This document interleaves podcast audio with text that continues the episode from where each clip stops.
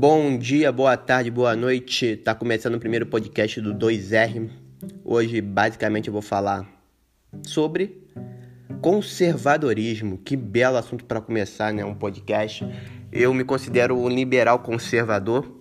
É, esse termo é muito usado hoje em dia para caracterizar pessoas que têm pensamentos, vamos dizer, mais para a direita e e vamos desmistificar principalmente sobre o conservadorismo, cara.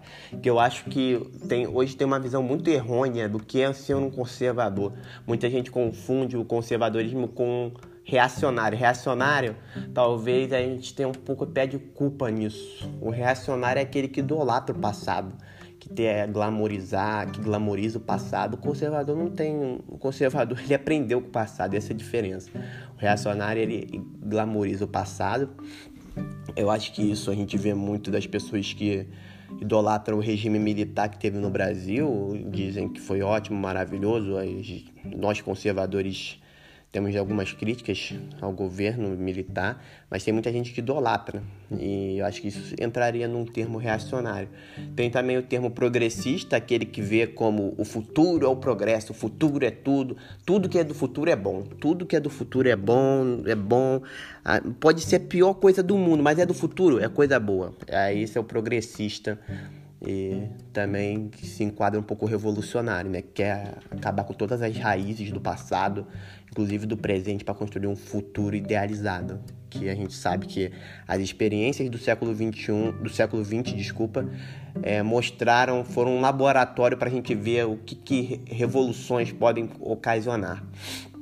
É, o conservadorismo, o que é ser um conservador? Vamos falar um pouco sobre a minha posição de conservador é uma pessoa que aprendeu muito com o passado. A gente olha os exemplos na história e você aprende. Você não quer, você não quer acabar com as raízes do passado, você quer aprender, você quer extrair o que é de melhor no passado. E o conservador não é aquele que fica também só preso ao presente. A gente gosta assim de mudanças, mas mudanças graduais, mudanças mudanças bem pensadas, bem estruturadas, bem trabalhadas e, e, mudanças devagar, não nada de mudanças drásticas numa sociedade querendo eliminar todo tipo de todo tipo de rastro do passado, destruir uma sociedade, destruir uma moral que a sociedade construiu durante mais de, mais de dois mil anos. É, a gente também prega, eu, por exemplo, valorizo muito os três pilares que a sociedade é, construiu, a sociedade ocidental, que é a cultura a cultura grega, a, o direito romano e a moral judaico-cristã.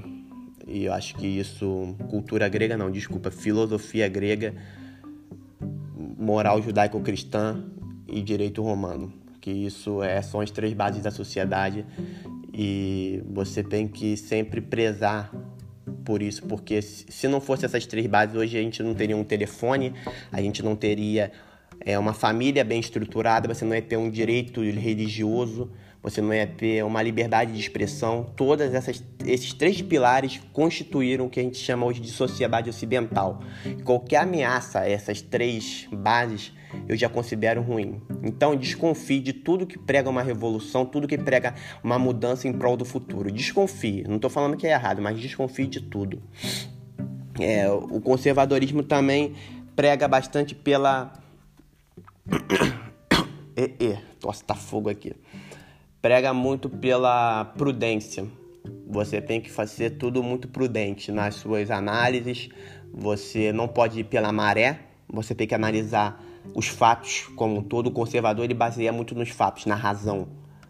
Você não pode ficar romantizando algumas coisas porque a maioria da sociedade tá, tá, naquela, tá naquele favor, tá na maré, então você vai junto com ela, não. Você tem que se basear pelos fatos. Os fatos dizem. É aquele velho ditado, né? Os fatos falam por si. Então o conservador tem essa frase junto com ele. E temos os conservadores que a gente admira, como Aristóteles talvez seja o primeiro conservador da história. Tivemos Edmund Burke, é, o Edmund Burke, ele foi talvez o principal, principal autor conservador do século também depois tivemos o Roger Scruton, que morreu há pouco tempo. Ele era um crítico ferrenho aos liberais e aos revolucionários. É, então, outra, outra dica de quem é conservador: somos antirrevolucionários. É, qualquer tipo de revolução que prega a desordem, que prega é, a desunião, prega a divisão da sociedade, a gente é contra, porque é aquilo, a gente aprendeu com o passado, a gente viu que deu certo o que não deu certo. E, e exemplos de quem buscou divisão de sociedade nunca de fato deram certo. É, e sobre a economia, os, pelo menos eu, eu sou muito mais acho, talvez para o lado liberal, mas apesar que o conservadorismo de hoje tem uma, tem uma liberdade muito grande em relação ao livre mercado, ao livre mercado, livre comércio. Então a gente prega muito por isso, sem intervenção estatal no, no mercado, privatizações, é, reformas que buscam uma autonomia do indivíduo. E basicamente é isso. Então, vamos ter assuntos polêmicos para debater aqui. Eu espero trazer convidados especiais e no próximo podcast já vão vir mais forte com com um assunto mais longo, porque eu não vou me estender muito sobre esse assunto, porque eu sei que pode ficar um assunto chato. E no próximo podcast, lá no futuro, eu vou explicar melhor o que é ser conservador com termos técnicos. Isso daqui foi só, vamos dizer, uma pincelada para vocês entenderem um pouco sobre o pensamento conservador. Eu espero que tenham aprendido. E um grande abraço. Até o próximo. Não vai demorar muito não, tá? Já estamos voltando aí. Um abraço.